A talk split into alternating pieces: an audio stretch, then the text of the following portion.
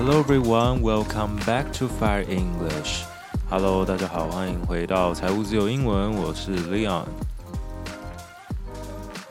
这个礼拜呢，来到了第十八集。那么上周呢，是跟各位闲聊了一下。不过这周呢，我们继续回来看，呃，国际上发生的什么样的事情呢？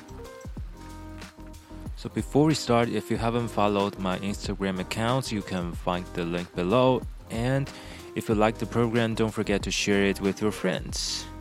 So now let us begin with the first piece of news. The United States killed Al Qaeda leader. al-Zawahiri in a drone strike in Afghanistan。哇，这个新闻标题真的是有够难念的，我还以为我在绕口令，这个舌头快打结了。里面总共有三个很难念的字，第一个是盖达组织，叫做 Al-Qaeda，A L Q A E D A，Al-Qaeda，这是一个恐怖组织，叫做盖达组织。那他们的 leader 叫做 al-Zawahiri。A L Z A W A H I R I，这个到底是哪一国文呢？真的是有够难念的。那最后这个阿富汗这个国家呢，也不是很好念，叫做 Afghanistan Afghanistan，Afghanistan，A Afghanistan.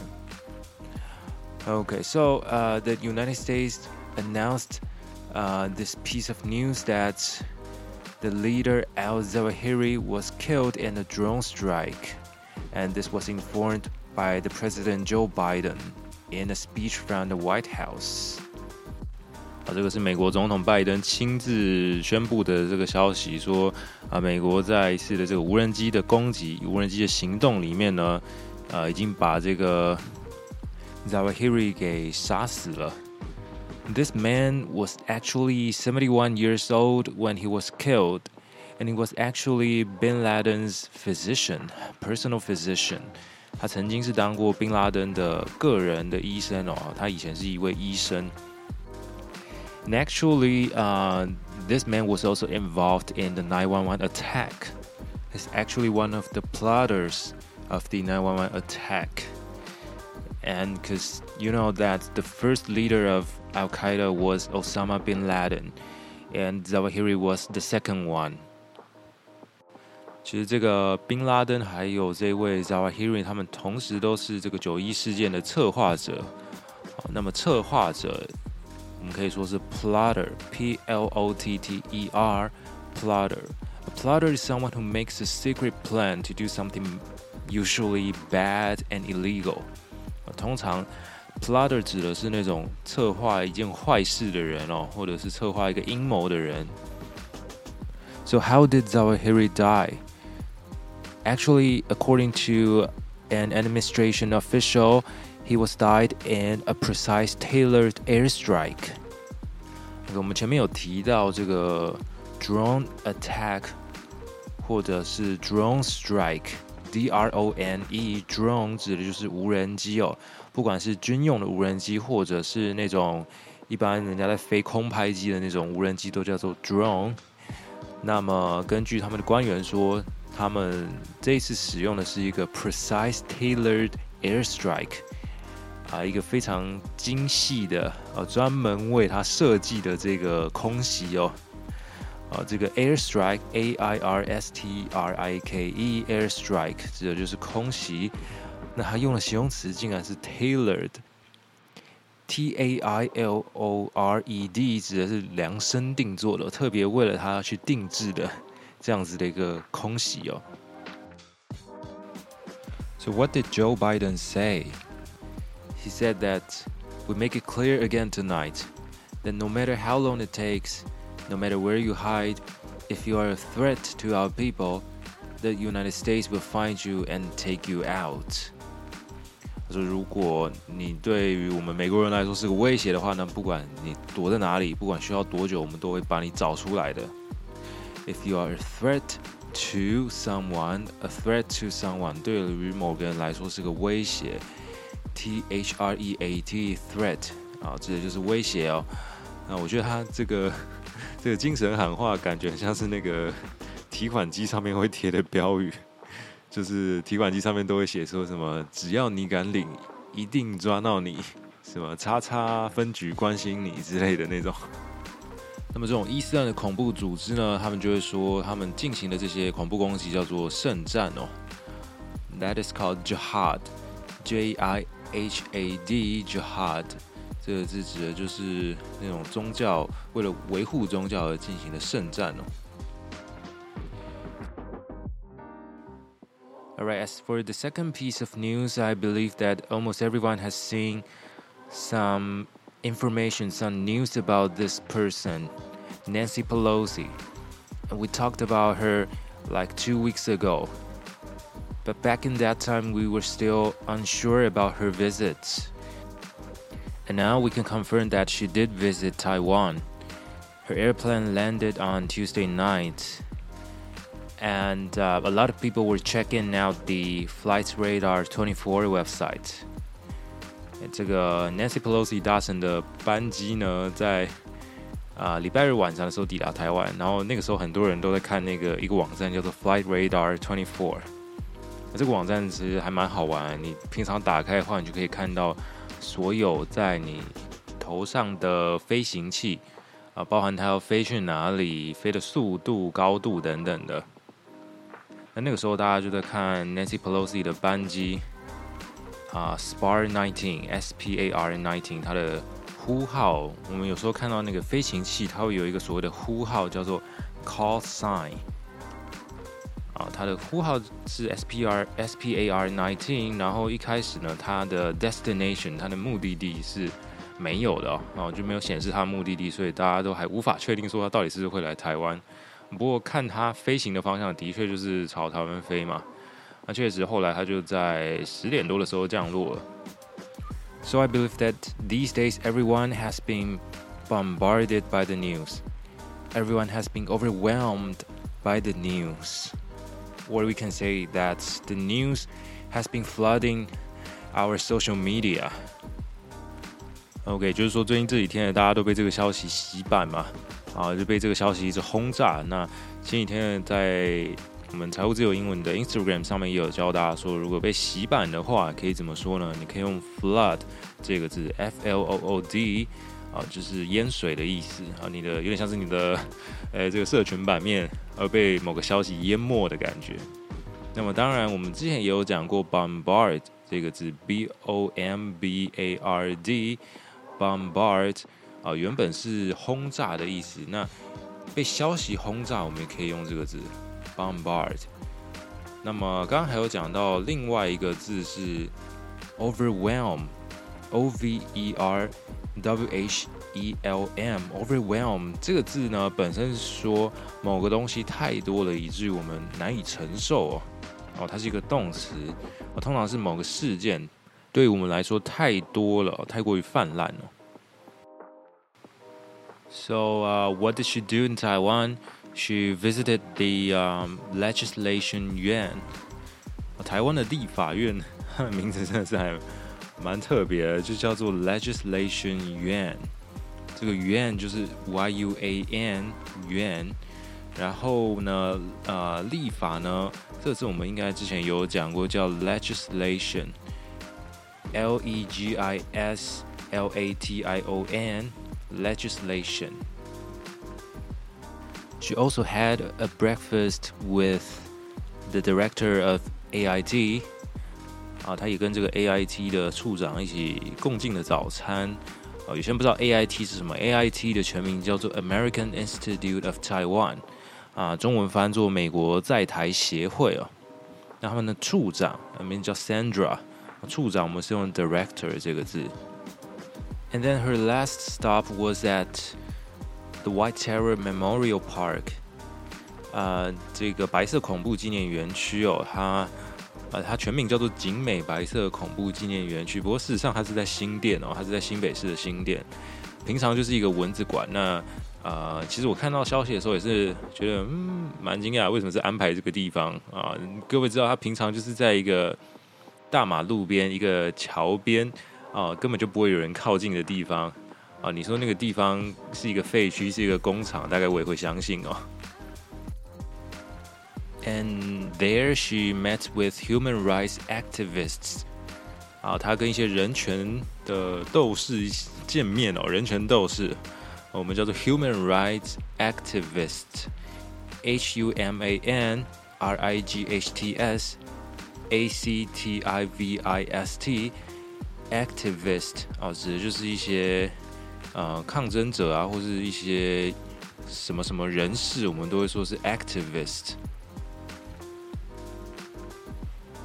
那么在这个录音的当下，他应该是差不多要走了。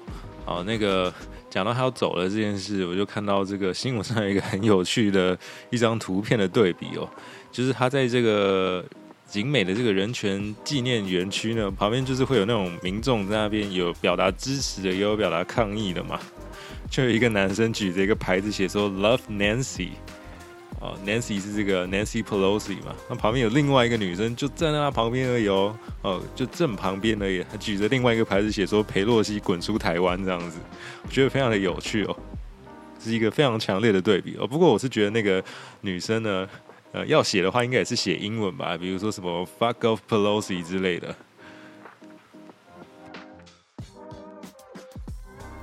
那么裴洛西走了之后呢，大家知道现在。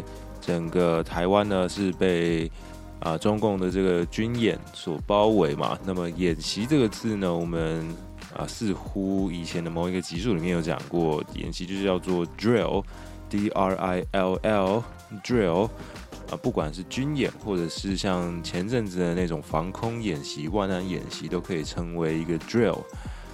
那么这一次的这个演习是这样，实弹演习的话，我们可以说 live fire drills，多一个 live fire，L I V E F I R E，live fire。那么被包围了，我们可以用 encircle 这个动词，E N C I R C L E，encircle。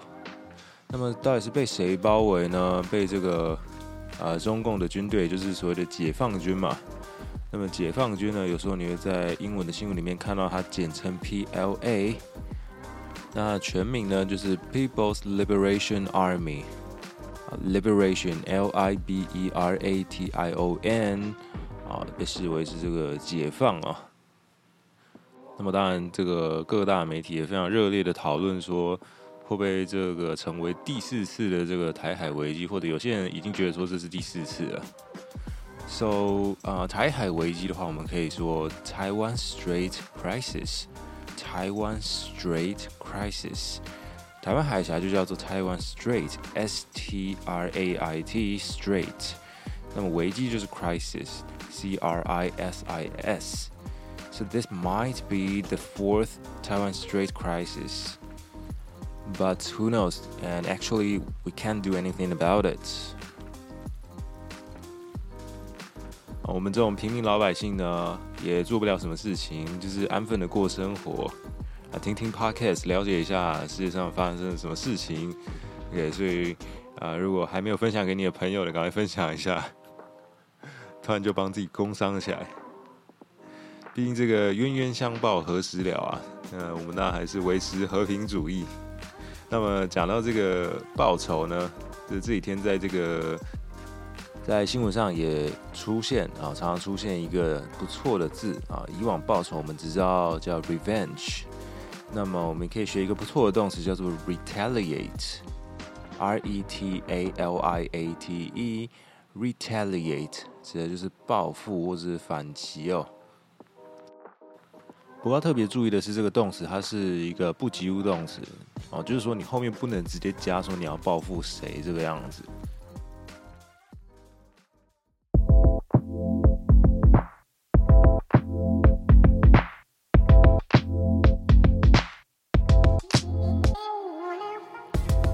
In the second part of the program, let's talk about interpreting. 节目的第二部分，我们来聊聊口译这件事情。好了，在前几天呢，啊、呃，裴洛西访台的时候，大家把这个在立法院帮他口译的这个口译员泡得很惨哦，就说他怎么一直打断他呢？而且还细数，他说他总共打断了他四次哦。然后有人说他翻的内容不怎么样啊，然后说他。这个大笑的反应非常不专业等等哦，所以我们就来稍微了解一下口译到底都在干嘛呢？首先，我们要知道口译有分成两种，一种叫做逐步口译 （consecutive interpreting），另外一种叫做同步口译 （simultaneous interpreting）。那么当天在立法院呢，他们进行的那个口译是所谓的逐步口译，就是讲者讲完一段之后呢，才交由译者来进行翻译哦。那在这种情况下，你通常一定会看到这个口译员呢，还会带着一个小本本。那个小本本呢，一定是可以前后这样翻页的。然后呢，你就会看到他埋头苦干，在那边做笔记这样子。所以正常来说，口译员他都是有笔记的。所以，呃，讲者就算讲了很长的一段话，他还是有办法把它记下来。然后轮到口译员讲话的时候，他就有办法把它以同整的方式讲出来也好，把它以比较细的方式哦，从头到尾叙述出来也好。那么我在看当天的那个影片的时候，其实当天那个直播我是有稍微看一下，我觉得那个口译员的翻的方式比较像是他逐句的去把它翻出来哦，因为其实老实讲，那个呃裴洛西他在讲的一段一段的段落并不是特别的长哦，所以我觉得一般的口译员应该以做笔记还有以他的记忆力的方式呢，应该都有办法去翻出来。那么我觉得他翻的内容并没有说到非常的差哦。我看到有一些网友就说他翻的内容不行，我是觉得倒也还好，没有说不行哦。而且毕竟他是 AIT，就是美国在来协会自己派出的人，我觉得在一些用字精准上也是他们特别考量过才从他们那边派出来的人嘛。那么呃，在呃这次有一个症结点就是说。很多人都说他打断了裴洛西，非常的没有礼貌，就是说丢脸丢到国际上了这样子。那确实，我在看的时候，他在打断的那个当下是蛮尴尬的。那一开始呢，是因为麦克风出了一些状况，他在翻译的时候，那个麦克风听起来非常的糊哦，不知道他在讲什么。那所以后来人家就递给他一支新的麦克风嘛。那么，呃，他。人家递新的麦克风的时候，那可能裴洛西就以为说，哦，他已经翻完了，所以他要继续开始讲了。那殊不知呢，裴洛西已经开始讲了之后，新麦克风来了，这个口译员就直接拿了新麦克风，抓了就开始继续翻，这样就非常的尴尬了嘛，对不对？那我觉得这个一方面也是因为他们的设备真的太破了啊，可能立法院的麦克风平常被立委喷口水喷太多了，所以就坏掉了。那这一次呢，竟然这么重要的人来，那麦克风都没有先检查。啊，这个真的是蛮扯的。呃，另外一方面，撇除掉设备的问题来说的话，他后来有一次甚至是直接啊，就跟这个裴洛西说啊，不好意思，我可不可以先进行翻译呢？他就直接打断了裴洛西哦。所以大家应该比较有症结点的可能是这个，那个觉得非常的尴尬哦，看起来也是非常的奇怪。那当然事后也有其他的口译员跳出来说，可能当下他判断说，呃，先进行翻译是最好的哦。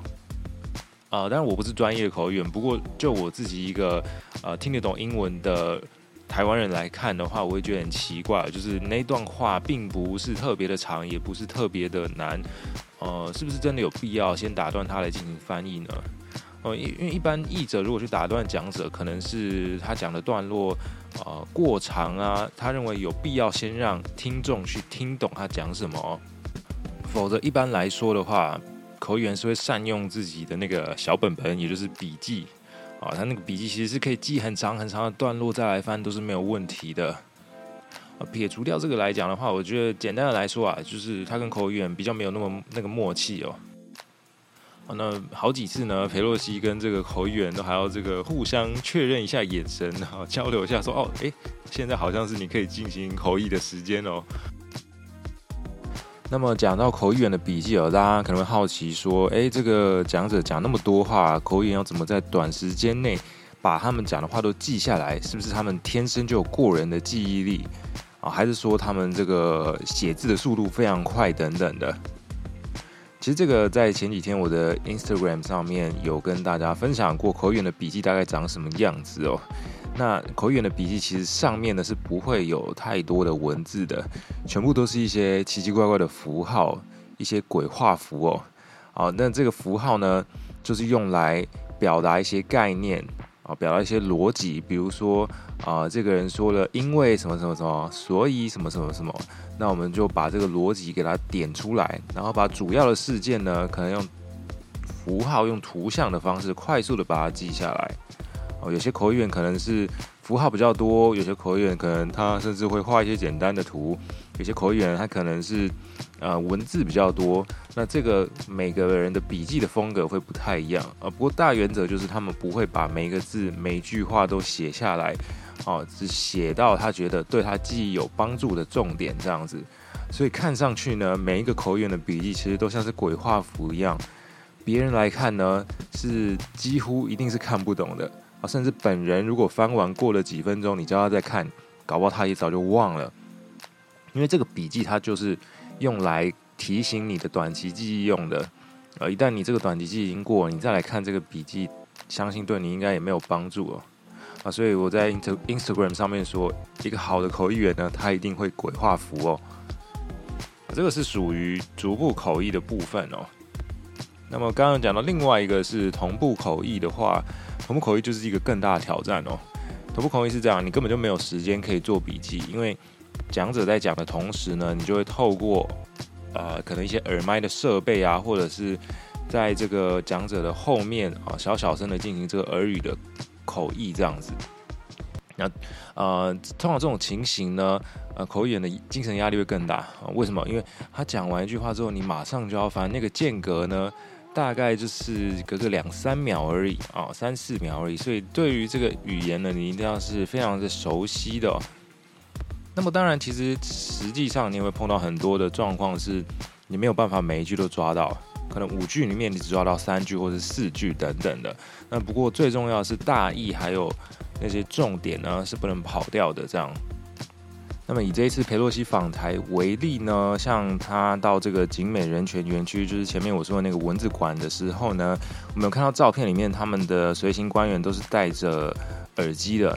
那很明显的，他们就是有人透过这个耳机在对他们进行同步的口译哦。所以呢，我在前几天的 Instagram 上面也说，英文好跟这个会翻译、会口译呢，真的是完全两回事哦。口译呢，不仅要英文好，你还要有相关的背景知识。今天他请了一个政治家来，你就必须对政治有所了解。而今天他可能是一个商业的场合，那你必须要对他的产业有所了解。今天他是一个对于教育相关的议题呢，那你要对教育相关的用字呢，哦知道去如何翻译哦。所以口译必须要知道很多东西。再来就是临场反应哦，想想看，在现场那么高压的环境，全部都是各国高官显要。啊，盯着你看，还有各家几十家的媒体这样对着你拍的时候，你要能不紧张的讲出话来，不结巴？这我觉得那个被大家泡得很惨的那位口译员，其实他讲的不错啊。他当当时在翻译的时候，他每一个字句都是非常的清楚，逻辑也很清楚。然后他讲话的时候，他是非常肯定的。我觉得这一点是蛮厉害的。所以其实我说撇除掉打断的这个环节来讲，其他的表现我觉得都都是蛮不错的。啊，不过至少呢，以往口译员呢，在一个会议的场合，可能他往往是一个辅助的角色啊，很少人会去注意到他。不过透过今天这样一个场合，大家也注意到了口译员这个职业哦，其实真的是不简单哦。那当然，因为这个工作不简单，所以其实他的这个报酬也是不简单哦。口译员的报酬真的是还不错，毕竟这个工作能做的人很少，而且呢，啊，你要成为一位口译员是要有相当的门路的哦。哦，没有人引引领你进入这一行的话，其实你基本上是很难接到这个啊、翻译的案件的、以前呢，这个曾经有那个我们口译课的老师跟大家说，他大概出去跟着人家翻的翻着一整天呢，哦，他一天的这个报酬大概就有两万块以上哦，哦，出去翻个可能一场。的会议呢？当然，那场会议可能是从白天到一直到下午啦，非常长的时间。呃，那大概就有两万块以上哦，这个是可能一般的行情，我所听到的行情啊。毕竟呃，本身也不是从事这行的，所以并不是那么的清楚。最后，我想我们还是要回归到口译这项工作的一个专业性哦。啊，口译员一定都是受过非常专业的训练哦，甚至啊，在国内呢，我们有几个很知名的翻译研究所，像师大的翻译研究所，就是应该算是国内最有名的哦。如果你是读相关的英文学科啊，或者你未来想要从事翻译类的话呢，很多人他的目标就是要考进师大翻译所。那据我所知呢，我认识的。师大翻译所毕业的老师也好，或者是一些译者也好呢，每一个的呃语言程度都跟怪物一样哦。听说里面的训练是非常魔鬼训练的那种哦，啊，所以每个从师大翻译所出来的都非常的厉害啊。基本上你能够考进去，代表你的英文一定有一定的程度了。那另外一个就是台大的翻译硕硕士学程哦，啊，他还没有到自己一个所，那不过。呃，平常大家也都说台大的翻译所的，那那其实它只是一个学程而已啊。不过这两个大概就是呃国内最知名的两个翻译的研究所这样子。好，那所以其实这一次的这个事件呢，我真的觉得，嗯，他翻的还不错啦，啊，他翻的还不错。那网络上批评的人呢，我觉得叫他自己来翻翻看，如果他翻的比他好，那我们再来说嘛，对不对？这个其实真的没有想象中的简单的啊，所以大家还是。可以就是理性的对待这件事情，然后呢，多尊重一下翻译这个专业度，还有他这个工作的困难性哦。啊，如果大家喜欢这种翻译相关的内容的话，我们之后呢可以再找其他机会跟大家讨论一下啊，包含笔译的部分也是有蛮多可以跟大家分享的。So I guess that's all for our program today. If you like the program, don't forget to share it with your friends. And if you haven't followed my Instagram accounts, make sure you find the link below. I'm Leon. See you next time.